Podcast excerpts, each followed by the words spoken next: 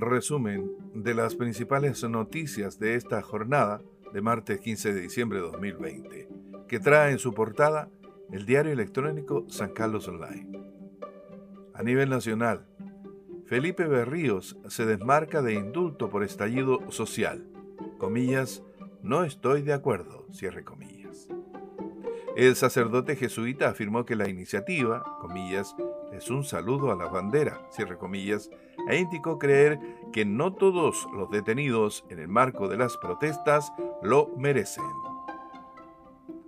En la región de Ñuble, desafectan ruta N31 que estaba en manos de la concesionaria y vuelve a vialidad para poder intervenir camino y mejorarlo ante movilizaciones de la comunidad. La desafectación de la ruta N31 en la comuna de San Fabián de Alico, que estaba en manos de la empresa Astaldi y que fue traspasada a vialidad, permitirá efectuar trabajos que a su vez mejorarán esta ruta y darán solución a los vecinos de esa comuna que ya han efectuado manifestaciones. Ribereños de Laguna Quillón se reunirán para analizar situación del estado lacustre. Sergio Vargas, habitante de la ribera del Espejo de Agua, quien por estos días ha asumido la coordinación de reunir a vecinos y autoridades, manifestó que ya está todo coordinado para la reunión donde se analizará la situación que está viviendo la laguna de Quillón, laguna Aventaño, por contaminación y otros factores. Chile Vamos aún no resuelve su candidato a alcalde para San Carlos.